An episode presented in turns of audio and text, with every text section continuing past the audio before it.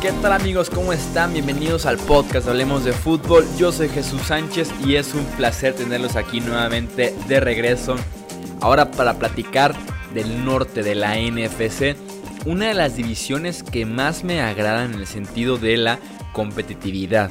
Creo que hay dos muy buenos equipos en esta edición. Un equipo que podría estar peleando por estar arriba de 500. Y un cuarto equipo que a diferencia tal vez de otras divisiones, no hablamos de tres victorias, cuatro victorias. Estamos hablando de un equipo que tal vez podría llegar a 6-10, 7-9. Eh, que ya sabrán seguramente a qué me refiero, si no de todos modos escuchen el resto del podcast y sabrán eh, cómo es que divido esos cuatro equipos que integran el norte de la NFC.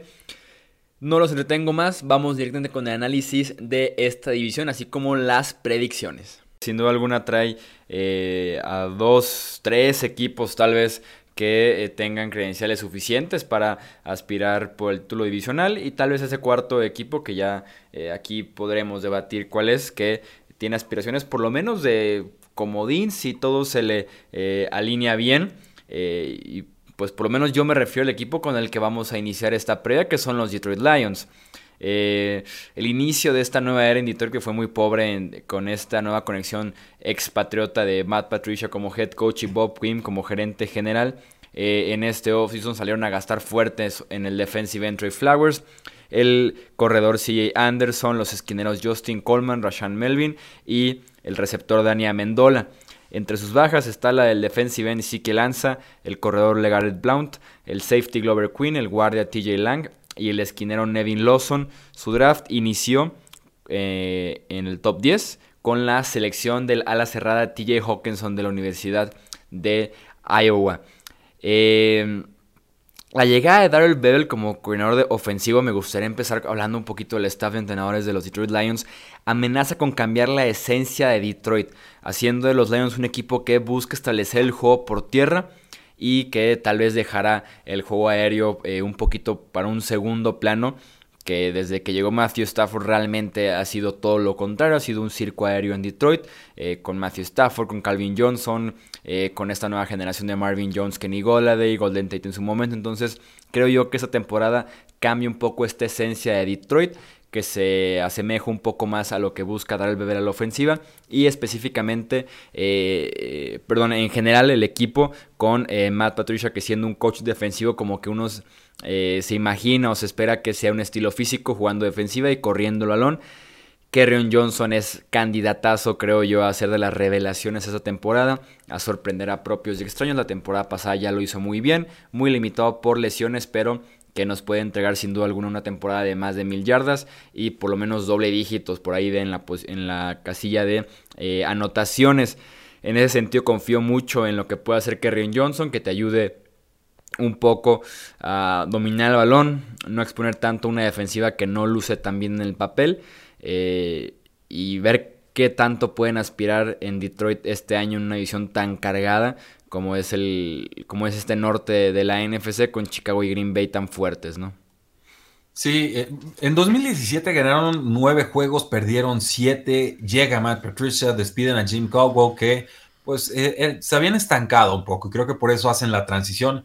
Tuvieron un calendario de dificultad promedio, creo que ya se enfocaban en correr Chuy, les costó, como que llevaban los Detroit Lions años siendo de las peores ofensivas terrestres, quisieron cambiarlo, pero creo que sacrificaron demasiado en cuanto a la amenaza aérea que tenían o representaban. Se deshacen de Golden Tate, lo mandan a las Águilas de Filadelfia, se lastima Marvin Jones. Eh, para mí, eh, este, se me está escapando el nombre por completo. Kenny Golladay, eh, en su temporada, que fue la número 2, no ascendió a ese nivel de receptor número uno que muchos esperaban o estaban presumiendo es un buen jugador, pero simplemente faltaban armas en esa ofensiva. Se lastimó el mismo Kerryon Johnson. Entonces, Creo que se descompuso por completo el equipo, la defensa fue promedio, eh, top 10 en menos yardas permitidas, eso sí se los concedo, pero eh, vamos, creo que fue una temporada sumamente gris de Detroit que a mí me dejó más eh, lectura negativa que positiva en cuanto a lo que ofreció Matt Patricia como head coach y se le criticaba mucho que quería parecerse demasiado a Belichick, que no tenía ninguna clase de empatía con los jugadores eh, que salía y decía, bueno, vamos a ser los patriotas de esta división. Y creo que los Packers escucharon eso y se rieron, y los vikingos escucharon eso y se rieron, y los osos escucharon eso y se rieron dos veces más. Eh, ¿Qué hicieron en esta offseason? Creo que corrieron mucho y creo que van a correr más. Quitaron al coordinador ofensivo Jim Cooper, que su predilección habían sido pasos más cortos y rápidos. Le cambió el estilo de juego a, Matthew Stafford.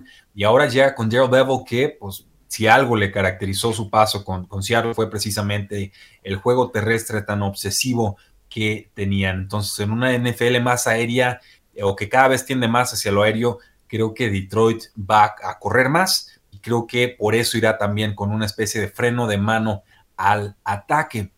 Gastaron 173 millones de dólares en 17 jugadores. Esto es el quinto monto más alto de todo el offseason. Y mm, creo que eso, si hablamos de que quieren ser, o si hablan de que quieren ser los patriotas de la división, ¿cuándo hemos visto a los patriotas Nueva Inglaterra gastar de esta manera? Más bien creo que empieza a sentir calientita la silla del head coach Matt Patricia y por eso se ponen a gastar de forma tan, eh, pues agresiva. Eh, no sé si, si bien o mal, pero por lo menos sí creo que es un, gasto muy agresivo. Pierden a jugadores importantes como Ezekiel Lanza, que es el pass rusher más importante que tenía eh, este equipo. Y pues bueno, van a enfrentar un calendario de dificultad promedio. Se les dan siete victorias en el over-under de, las apuestas, digamos, las selecciones que les espera Las Vegas o que le dan Las Vegas a los apostadores. Yo soy más bien pesimista de lo que creo que puede hacer este, este equipo Chuy. Sí me encanta Kieran Johnson, sí creo más en Matthew Stafford que muchos, eh, no sé si analistas, pero por lo menos el consenso de aficionados, pero su esposa tiene una situación ahí bastante, bastante grave, le operaron el, cerebro.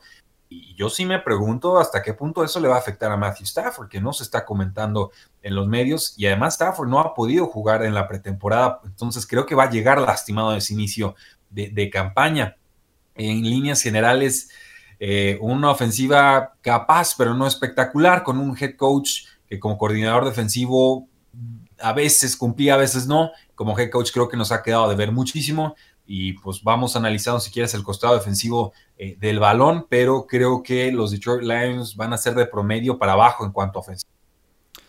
Sí, el costado defensivo que fue la eh, gran parte de este off-season, el centro, lo que se estuvieron eh, por ahí poniendo más atención. La llegada de Trey Flowers, que mejora por bastante lo que te ofrecía Siguianza ya al final de su carrera en Detroit, entre las lesiones y entre que realmente era un pass rusher muy eh, poco productivo. Tienen a Mike Daniels, que llegó también ya eh, por ahí del mes de julio, que llega un rival divisional directo como son los Green Bay Packers y que además eh, complementa muy bien a eh, Damon Harrison que se sigue estableciendo año tras año como el mejor tackle defensivo en contra del juego por tierra.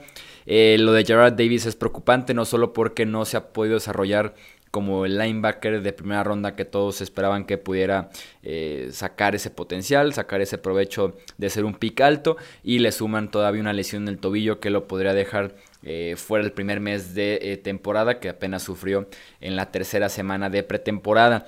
la secundaria también tiene una inversión fuerte este offseason que es la de Justin Coleman, que se había desarrollado principalmente como slot cornerback con los Seattle Seahawks y que se consolidó también como uno de los mejores en esa posición en la NFL, llega a Detroit.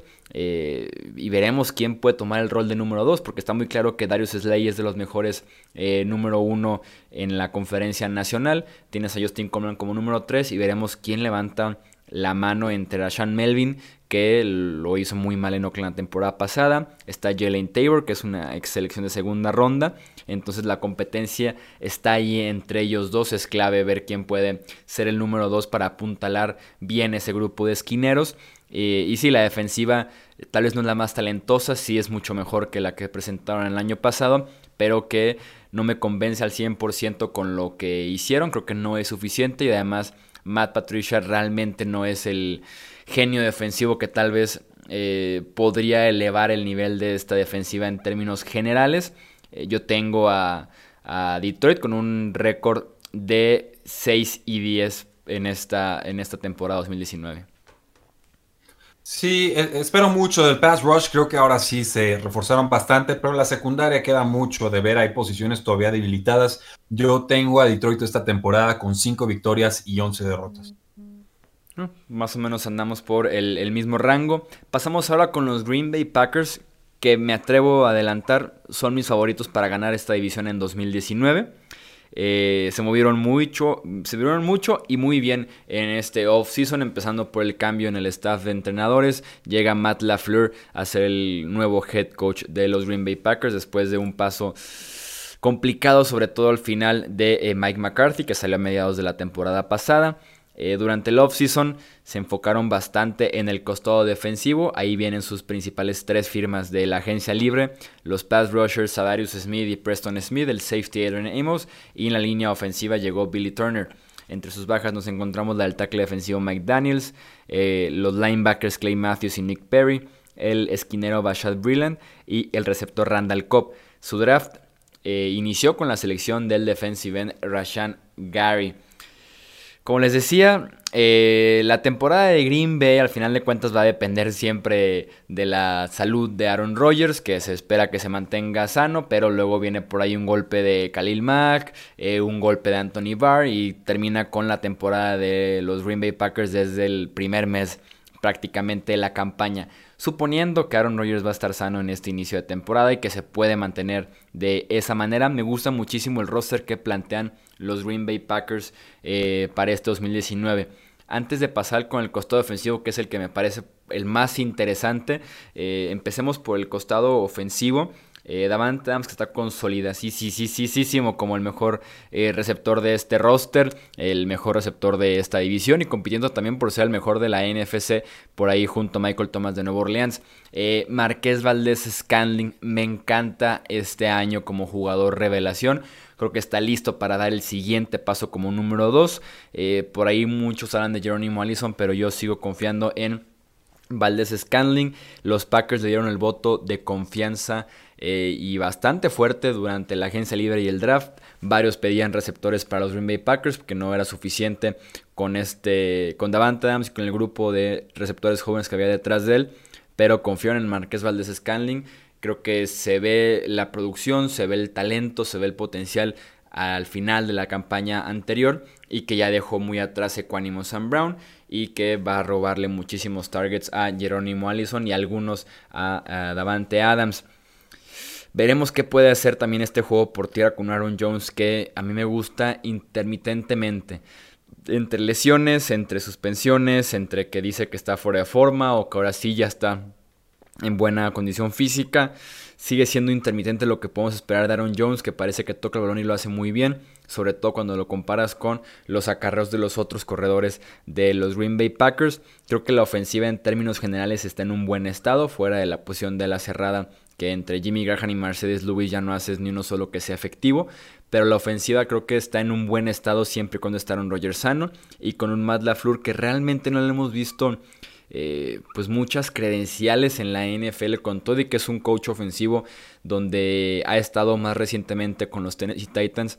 No fue tan destacado su paso en Tennessee como para verlo ya como head coach, pero en términos generales creo que te puede, que te puede cumplir eh, como play caller. Depende obviamente mucho de la relación de Aaron Rodgers, pero creo que la ofensiva eh, pasa a dar un paso atrás para que el costado defensivo sea el protagonista de estos Green Bay Packers. Sí, eh, reflexiones muy interesantes las que planteas, Chuy. Yo soy de la idea de que en este inicio de temporada la defensa va a ser la que va a levantar la mano, en lo que la ofensiva empieza a carburar, a entenderse, y entonces ya veríamos una ofensiva más completa, más complementada hacia la segunda mitad de temporada. Eh, Matt LeFleur pasa de ser el coordinador ofensivo de Titans al head coach de Packers. ¿Quién es Matt LeFleur? Bueno, él ya trabajó con Kyle Shanahan con, los Falcons, él ya estuvo debajo de Sean McVay con los Rams. Eh, eso sí, con los Titans preocupa el 2018 porque fue un ataque muy terrestre y un ataque muy ineficiente. Creo que se deriva de la lesión de Marcus Mariota y que por eso se volvieron más conservadores. Pero Aún así, ahí tenemos la, advertencia de lo que podría ser una ofensiva sumamente eh, terrestre y que quizás le robe algo de magia o de oportunidades al brazo de Aaron Rodgers. Creo que si se cargan tanto hacia el juego terrestre, ahí sí tendríamos un problema. Eh, cuando hablamos de ofensivas balanceadas, creo que muchos equipos en la NFL piensan que en la mitad de las oportunidades tengo que correr y en las otras mitades de oportunidades tengo que pasar. Y no, yo creo que ser una ofensiva balanceada más bien debería significar que tiene respuestas para toda clase de problemas o planteamientos que te pueda dar una defensiva. Si una situación te exija correr, que puedas correr. Si una situación te exige pasar, que puedas pasar. Y eso para mí es un verdadero balance ofensivo. Entonces, se vuelve una de las historias más importantes en esta temporada el ver la química que pueden desarrollar el nuevo head coach Matt LaFleur con Aaron Rodgers, un coreback veterano de 36 años, que ya es un viejo lobo, ¿no? Con el colmillo todo retorcido. Y le van a pedir hacer cosas no que no sepa hacer, sino cosas que no ha hecho quizás desde el 2011 o el 2012. Eh, play actions van a ser corridas por zona, que le dé la espalda a la defensiva. Creo que son cosas que Aaron Rodgers puede hacer perfectamente bien, pero que en la ofensiva de Mike McCarthy no le habían exigido. Entonces yo por eso creo que sí va a funcionar este planteamiento ofensivo nuevo. Solamente tengo la preocupación de qué tanto vayan a enfatizar el juego terrestre, porque si se cargan demasiado, creo que por ahí se les escapa la eficiencia eh, ofensiva. Nathaniel Hackett también llega como coordinador ofensivo. Él fue antes coordinador ofensivo de los Jacksonville Jaguars. Otro al que le gusta correr muchísimo. Por ahí se le eh, escapó eh, la oportunidad de llegar al Super Bowl con la remontada de los Patriotas en el cuarto cuarto, pero eh, es, me queda como advertencia. Se mantiene Mike Pettin como coordinador defensivo, me parece una sabia decisión. Empezó bien la defensiva de los Packers, pero eh, bueno, se le fueron lastimando muchos jugadores y ahí es donde se volvieron mucho más vulnerables. me gusta muchísimo Aaron Jones, de los corredores más talentosos en toda la NFL, por tema de suspensiones y por lesiones. Eh, no ha podido consolidarse como el número uno a lo largo de toda una temporada. No creo mucho en Jamal Williams, me parece lento, me parece que no ha desarrollado su velocidad y su fuerza en la NFL. Por ahí creo que Dexter Williams, la selección de sexta ronda, sería quien se convertiría tarde o temprano en el corredor número dos.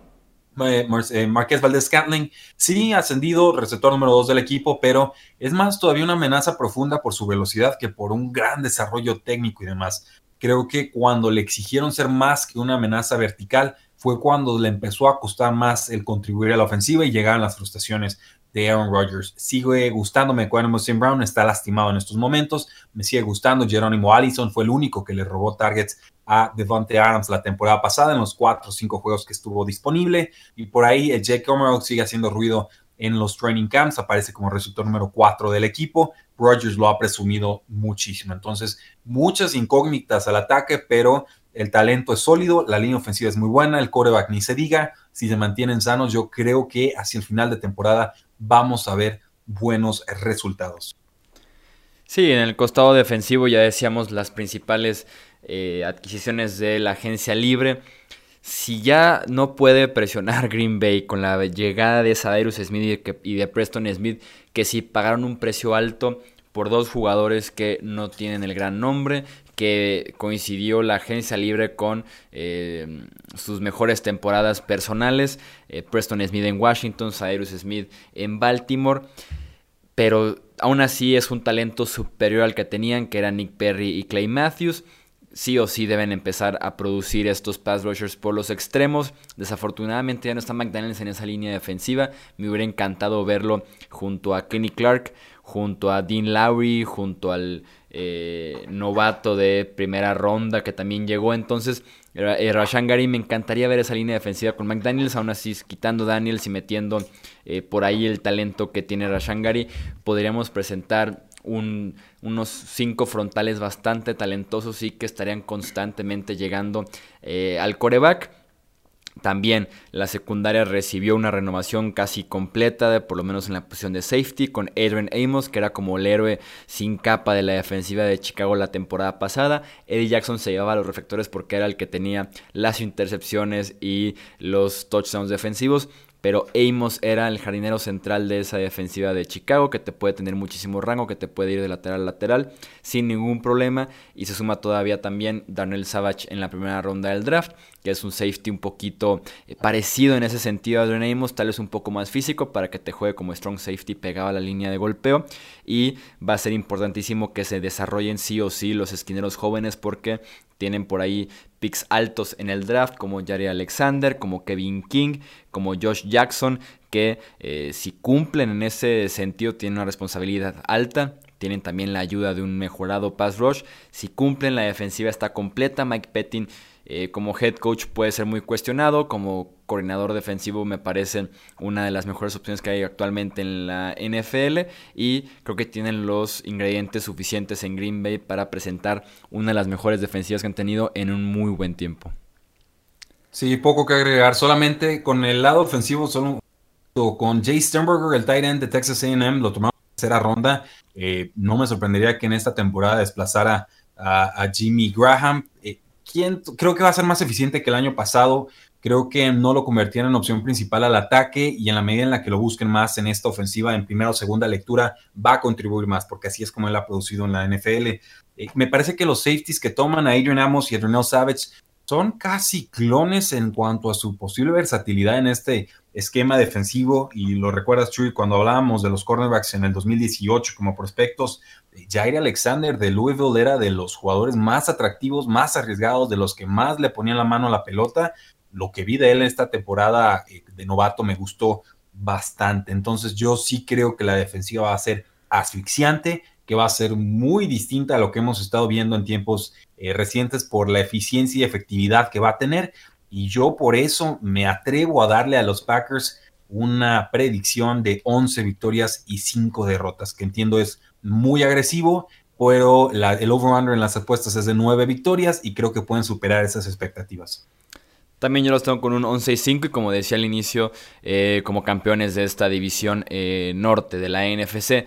Eh, pasamos a los Minnesota Vikings, un equipo que se quedó corto de lo que esperábamos de ellos en 2018, apenas un récord de 8, 7 y 1. sus principales altas en la línea ofensiva, Josh Klein y Dakota Dossier, Jordan Taylor el receptor y realmente no muchos eh, nombres tan interesantes. Sus bajas sí son un poco más importantes. El tackle defensivo Sheldon Richardson, eh, los safeties Andrew Sendejo y George Iloka y el corredor Latavius Murray. Su draft empezó con la selección del centro Garrett Bradbury, que era considerado el mejor liniero interior que tenía este draft 2019 y que llega obviamente a ser titular inmediato en la línea ofensiva de los Vikings, que lleva buen rato siendo el talón de Aquiles de esta franquicia. Bradbury que llega a desplazar a Pat Alflane, quien fue el centro la, temporada pasada y según Pro Football Focus fue el peor centro de la NFL, así que por lo menos en esa parte Bradbury no lo puede hacer eh, mucho peor. Eh, Dalvin Cook que eh, vuelve a los emparrillados, que regresa después de en múltiples lesiones en sus primeras dos temporadas en la NFL, creo que se va a convertir en el caballo de batalla de esta ofensiva y es el que va a ir dictando el ritmo. Sabemos muy bien que Mike Zimmer decidió cambiar su staff de entrenadores la temporada pasada porque no corrían lo suficiente, así que el mensaje es muy claro. Mike Zimmer quiere que corran. Eh, llega Gary Kubiak como asesor ofensivo, creo que es el puesto oficial, llega realmente a trabajar con esa línea ofensiva, a mejorar eh, con su esquema que tiene de bloqueo por zona, que ha sido muy efectivo en Houston, fue efectivo en Denver y ahora viene a probar esa efectividad, a ver si también tiene resultados con la terrible línea ofensiva de los Vikings. La combinación de Gary Kubiak, eh, Kevin Stefanski como coordinador ofensivo, Mike Zimmer y su mentalidad de correr la bola, convierten a Dalvin Cook en una opción bastante interesante. Y la línea sí es mejor del año pasado. Mencionamos ya Bradbury. Josh Klein llega a ser el guardia derecho titular de esta línea ofensiva también. Veremos si Alfline en una nueva posición eh, mejora ligeramente de lo que vimos de él la temporada pasada. Y por eso es que los Vikings cambian un poco su identidad con todo el que tiene Stephon Dix, Adam Thielen en la posición de la cerrada Kyle Rudolph, Dalvin Cook es quien va a eh, mandar y es quien va a establecer si los Vikings están para cosas grandes, si pueden dominar la bola, dominar las posiciones de eh, un partido, o si podemos depender nuevamente de Kirk Cousins, que eso no es bueno. Sí, un tema recurrente con los equipos de la NFC Norte en este offseason fue cuánto gastaron en agencia libre. Decíamos, Detroit gastó 173 millones en 7 jugadores, el quinto monto más alto de la temporada. Los Packers gastaron 185.6 millones de dólares en apenas 7 jugadores y fue el segundo monto más alto de este eh, offseason. ¿Cómo le fue a Minnesota en este sentido? 101.6 millones de dólares en 10 jugadores, la décima cifra más alta de la temporada. Entonces, creo que los equipos entienden la urgencia Creo que entienden que las oportunidades van a ser muy limitadas para desmarcarse en esta eh, división, pero para mí un tema recurrente en el análisis de equipos en esta offseason es ver cuáles equipos tienden más al pase y cuáles equipos están tratando de regresarse a una era que ya no existe, enfatizando de sobremanera el juego terrestre. creo que ahí es donde queda atrapado el head coach de los vikingos de Minnesota, Mike Zimmer, una mente defensiva brillante, pero al igual que Matt Patricia, empieza a meter la cuchara en el costado ofensivo del balón y ahí claramente quedan en desventaja contra otra clase de mentalidades más agresivas, más eficientes. A mí me gusta más, por ejemplo, cuando un Bill Belichick, mente defensiva, deja que su coordinador ofensivo haga su trabajo. O cuando un Sean McVay, que es una gran mente ofensiva, deja que Wade Phillips se encargue del lado defensivo del balón. Cuando los head coaches defensivos empiezan a querer imponer ese control de balón y más bien limitar oportunidades rivales que realmente producir puntos y meterle esa clase de presión a los rivales, creo que ahí es donde los juegos se vuelven más apretados y los equipos empiezan a eh, dejar ir juegos que tendrían que estar ganando. Por supuesto, esto significa que podemos esperar una gran temporada de Dalvin Cook, pero Dalvin Cook no ha terminado sano ninguna de sus temporadas y por eso creo que se vuelve más importante Alexander Mattison, el corredor número 2 en esta ofensiva que acaban de tomar en esta clase de, de novatos. Un corredor que no tiene tanta línea recta, tiene adecuada agilidad, buenos brincos, poder en zona roja, un jugador muy interesante. Creo que me gusta más Mike Boone, quien actualmente es el corredor número 3 del equipo pero por Draft Capital le van a dar más oportunidades, por lo menos de entrada, a Alexander eh, Mattison. Con Adam Thielen lo vieron el año pasado, rompió récord, ocho partidos consecutivos con más de 100 yardas, pero cuando se dio el cambio de coordinador ofensivo, que se da porque Kevin Stefanski sí estaba dispuesto a correr más y, eh, se me está John DeFilippo era el coordinador ofensivo en ese entonces. Él venía de una ofensiva más aérea, más agresiva con las Águilas de Filadelfia y, y ganaron un juego a los vikingos de Minnesota pasando así el balón pues bueno, no se ponen de acuerdo, diferencias ideológicas y lo terminan cortando. Y no mejoró los vikingos de Minnesota y no entendió Mike Zimmer que correr tanto no le ayudó y lo van a volver a intentar y creo que ahí es donde se les va a complicar. Adam Thielen perdió muchos targets cuando eh, se dio este cambio de filosofía. Creo que este Fondex lo resolvió mejor, fue más estable su producción a lo largo de la temporada. Y lo, de, lo que tenemos que ver es, bueno, ¿qué vamos a esperar de Kirk Cousins en esta segunda temporada ya en la misma ofensiva en teoría, pero eh, costando mucho dinero, lo cual complicó la inversión que podían realizar los vikingos de Minnesota en este offseason y en realidad sin muchas armas ofensivas nuevas. Renovaron a Kyle Rudolph, pero llega Herb Smith como ala cerrada en novato, un jugador que me gusta mucho, gran boxeador, buenas manos, genera algo de yardas después de recepción. Creo que veremos más formaciones con dos alas cerradas enfatizando el juego eh, terrestre. Pero en general esas son las dudas que yo tengo en el costado ofensivo del balón, y No sé si las compartas o quizás me estoy preocupando de más. No, creo que no es tan bueno el estado en el que se encuentran actualmente. Eh, los Vikings creo que hacen bien siguiendo esta imposición de alguna manera de correr más la bola. Creo que es lo correcto siempre cuando Dalvin Cook se pueda mantener sano, que sí ha sido un detalle importante. Porque confiar en Kirk Cousins realmente no lo hizo nada bien eh, la temporada pasada. Eh, en el costado defensivo yo encuentro también muchas dudas, sobre todo en la parte de la secundaria. Eh, empezando por la línea defensiva, Everson Griffin está ya oficialmente de regreso. La temporada pasada se separó ligeramente el equipo para tratar un detalle que tenía un problema eh, mental un problema personal fuerte, eh, psicológico, entonces se retiró el equipo, cuando regresó no era el mismo, veremos si un off-season de descanso, de reposo mental, de volverse a centrar en los objetivos, en recuperar su vida, lo puede ayudar también a recuperar su nivel en el campo, se hablaba incluso de cortarlo, esa es mi principal duda en la línea defensiva. Eh, en la posición de linebacker regresa Anthony Barr después de casi irse a los Jets en la agencia libre. Creo que es momento de empezar a utilizar a Barr como un pass rusher exclusivamente, dejar que eh, se encarguen otros eh, jugadores en la parte de cubrir a las cerradas y cubrir corredores porque Barr no lo hace tan bien.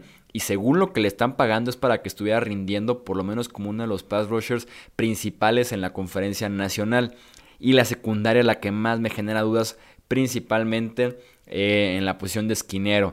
Xavier Rose que hace un par de temporadas lo mencionábamos, tal vez entre los 10 mejores esquineros de la NFL. El mismo Mike Zimmer sale ahorita a los medios a criticar y a llamar a Xavier Rhodes para que tenga una mejor temporada este 2019. Dice, está ganando como esquinero élite, que empieza a jugar como esquinero élite.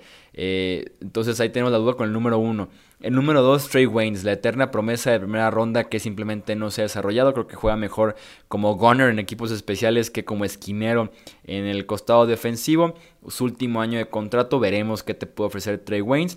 Y tenemos como número 3 a Mike Hughes primera ronda la temporada pasada que eh, acaba de regresar apenas hace unos días a entrenar al 100% porque se desgarró el ligamento anterior cruzado de la rodilla y por ahí estaba limitado eh, por temas de salud. Mackenzie Alexander, segunda ronda hace ya tres temporadas que también sigue sin dar ese estirón, muy al estilo de los esquineros del Cincinnati. Y justamente de dónde viene Mike Zimmer, de estos mismos Bengals, el defensivo eh, ahí con Cincinnati. Entonces, el costado defensivo no me parece que está en tan buen estado como lo veíamos la temporada pasada o incluso la temporada antepasada.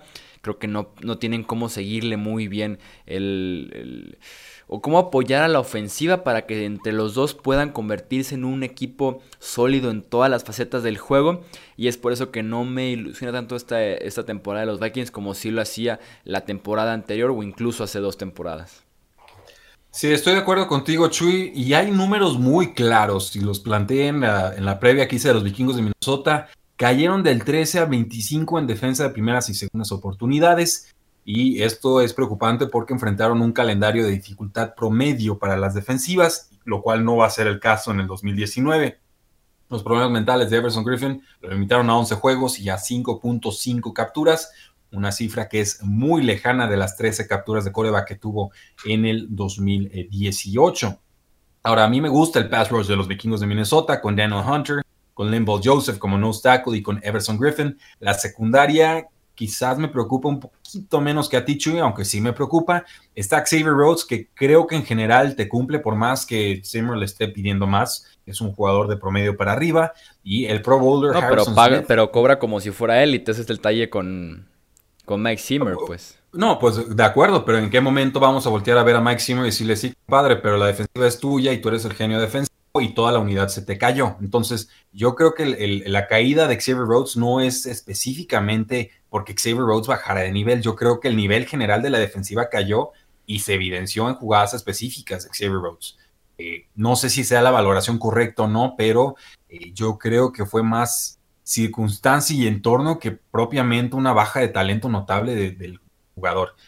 Fue la impresión que me dio eh, viendo juegos de Minnesota el año pasado.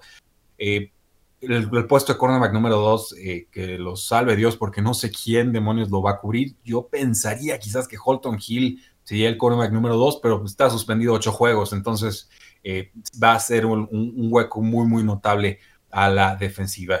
Sobre todo lo que me preocupa con los Vikings de Minnesota, más allá del juego terrestre tan enfatizado que quieren establecer, es que no le ganan a los equipos ganadores a domicilio. Es un equipo que desde que entró Mike en el 2014 no le gana a los equipos complicados a domicilio. Así fue como yo pronostiqué la temporada de los vikingos de Minnesota. Creí que les iba a dar nueve victorias. Finalmente, escogiendo pick por pick, terminé dándoles diez. Pero en verdad, eh, creo que están un paso detrás de Green Bay y creo que están un paso detrás del siguiente equipo que vamos a comentar. Sí, yo a los Vikings los tengo con un récord de 9 victorias y de 7 perdidos.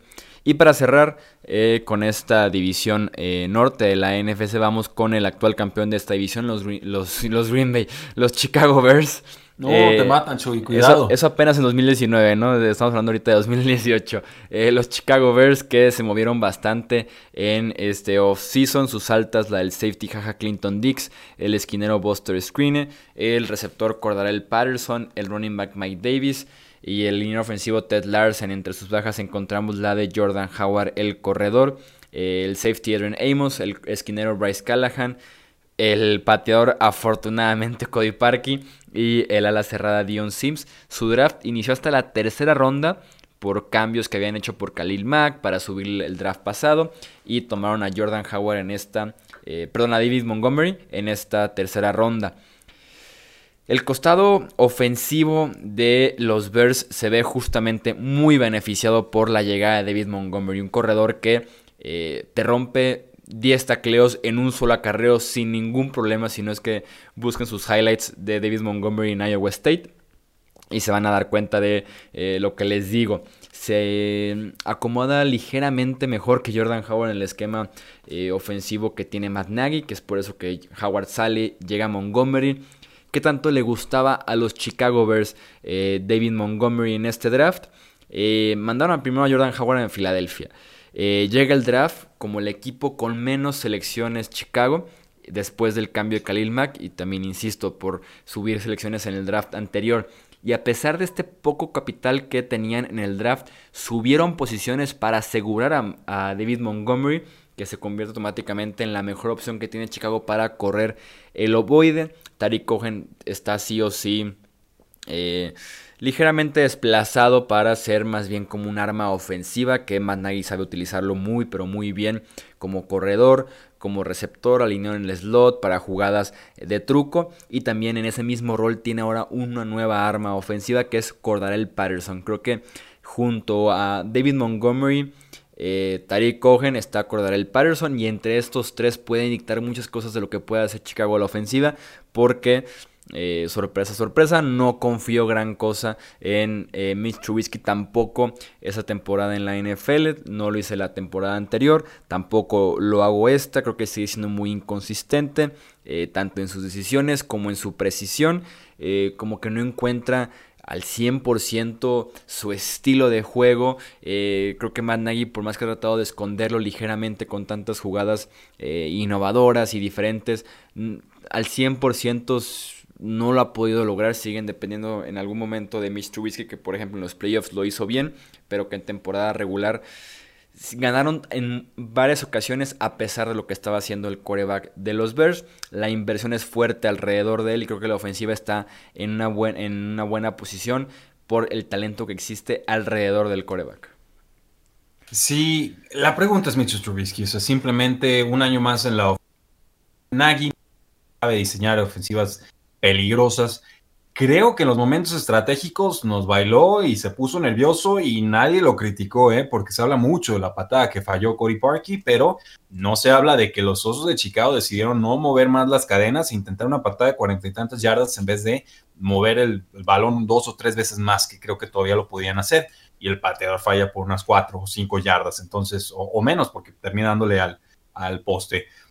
Mitchell Trubisky, gran corredor, gran atleta, tiene un lindo espiral, o sea, el balón vuela bien, pero creo que está todavía muy limitado en cuanto al tipo de jugadas que le están pidiendo. Son dos o tres rutas en realidad, eh, los outs, ¿no? Que empieza a correr el, receptor, el corredor y luego hace el corte agresivo hacia las bandas. Eh, de repente algún pasecito profundo, sobre todo con Allen Robinson, pero en realidad creo que la gama ofensiva o la versatilidad ofensiva todavía está bastante limitada con Mitchell Trubisky en estos momentos. Sé que a los aficionados de los Osos de Chicago no les gusta que les critiquemos a su quarterback, pero eh, ciertamente todavía le falta pasos importantes en su desarrollo.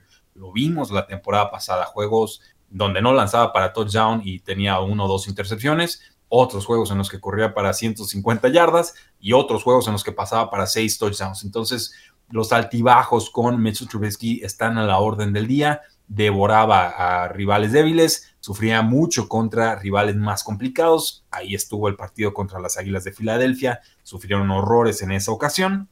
Creo que eh, la línea ofensiva es más que adecuada. Creo que Allen Robinson, eh, se si se mantiene sano, va a tener una temporada de revelación. Para los que se olvidaron de lo bueno que era este jugador, ya lo mostró en la postemporada.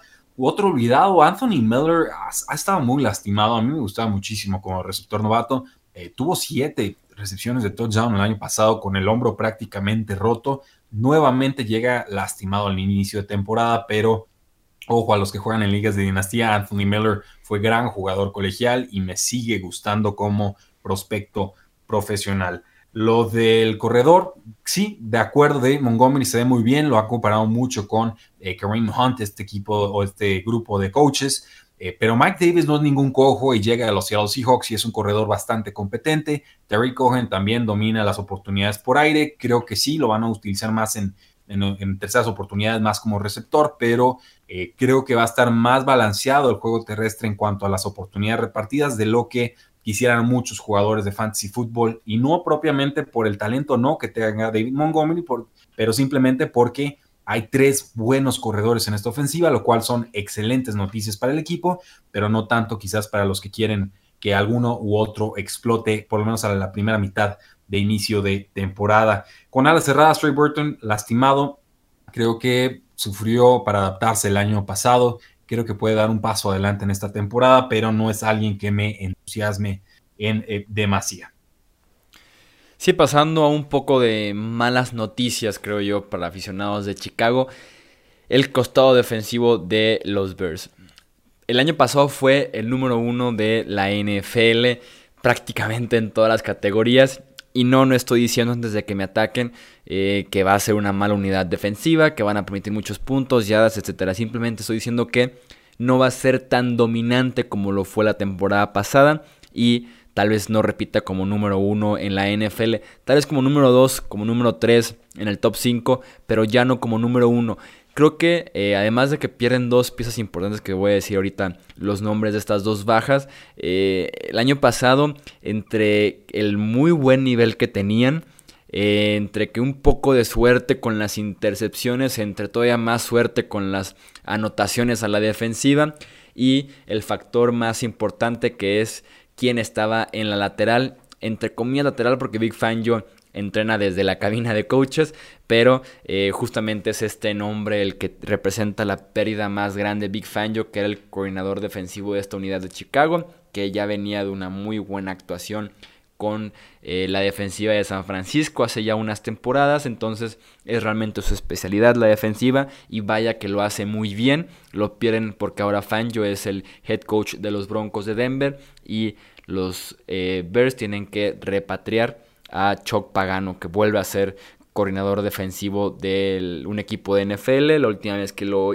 fue, estaba todavía con los Baltimore Ravens. Ahí fue cuando ya salta a ser head coach de los Indianapolis Colts. Una defensiva que nunca pudo reparar, por cierto. Entonces es un reto importante cubrir el puesto que te deja libre Big Fangio. El talento, sobre todo en los siete frontales, sigue estando intacto, sigue estando eh, ahí, sigue siendo de los mejores de la NFL pero es en, el, en la parte de atrás, en la secundaria, donde tengo mis dudas sobre esta defensiva de Chicago y qué tanto te pueda repetir una temporada como la anterior.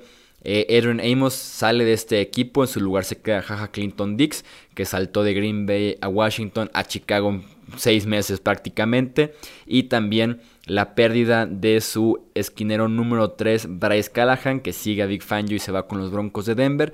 Callahan que era eh, probablemente el slot más productivo y más dominante que tenía la NFL la temporada pasada. Ahora ya está en Denver y le deja su lugar al bastante polémico Buster Screener, que tenía sus momentos buenos con los Jets de Nueva York. La mayoría fueron momentos un poco negativos, pero que sigue siendo un titular bastante decente, pero que no se compara con lo que hacía Bryce Callahan. Mismo caso con Jaja Clinton Dix, titular decente que no se compara con Aaron Amos, sobre todo lo que hizo la temporada pasada. Sí, de acuerdo, Chuy. Para los que quizás no conozcan tanto la trayectoria de Fangio o de, o de Chocano, la diferencia esencial en sus esquemas defensivos, creo yo, es que Big Fangio es más de los cuatro frontales a presionar en todas las jugadas y los de atrás a, tener quizás eh, algunas jugadas de engaño, pero en realidad es una defensiva que es más estática en cuanto a las funciones que le pide a los distintos jugadores la pieza clave, creo yo, en los esquemas de Fangio son el linebacker que debe tener mucho recorrido y mucho eh, cuidado con el reconocimiento de jugadas y por eso creo que Raquan Smith fue tan importante como novato en este 2018. Chuck Pagano es distinto. A Chuck Pagano le gustan las formaciones exóticas. A Chuck Pagano le gusta engañar a los mariscales de campo con blitzes sorpresas. Entonces, creo que ese va a ser el, cambio fundamental en la defensiva. Eh, Chuck Pagano con más sorpresas o haces bajo la manga, pero esto no significa que vaya a ser una mejor eh, defensiva necesariamente de lo que presentaba Vic Fangio.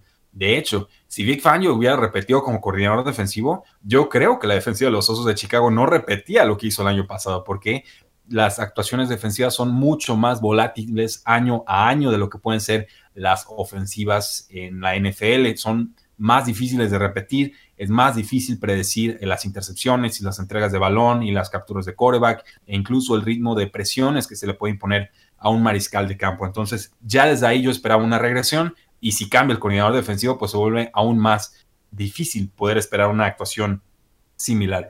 Pero ahí sigue Khalil Mack y ahí sigue Leonard Floyd, que es un excelente pass rusher número 2. Creo que en líneas generales el talento ahí sigue y va a seguir un alto nivel, como lo dices, por lo menos como una unidad top 10. Tendrían que haber varias lesiones para que no lo fueran. Y entonces le van a dar muchas oportunidades al costado ofensivo del balón para seguir produciendo. Creo que va a ser más exigida la ofensiva por esto mismo que estoy eh, comentando, pero yo sí tengo a los Osos de Chicago con 11 victorias y 5 derrotas, pero detrás de los Packers, porque en, los desempates creo que quedan perdiendo. Sí, yo los tengo con un 10-6, también segundo lugar de esta división, ambos equipos Green Bay y Chicago en la postemporada eh, de la NFC, que va a estar bastante buena con eh, lucen las divisiones en, este, en esta liga dentro de la NFL. Ahí está entonces el análisis del norte de la NFC. Los leo ahora ustedes en redes sociales, Facebook, Twitter, Instagram, como hablemos de fútbol. Por ahí me pueden mandar sus eh, predicciones, sus pronósticos para esta división norte. También eh, pueden encontrar más análisis, más información, opinión de fantasy fútbol, del fútbol de la vida real en hablemosdefutbol.com nuestra página de internet que tiene nuevo staff, que tiene nueva imagen, nuevo diseño, así que dense sí o sí una vuelta por allá.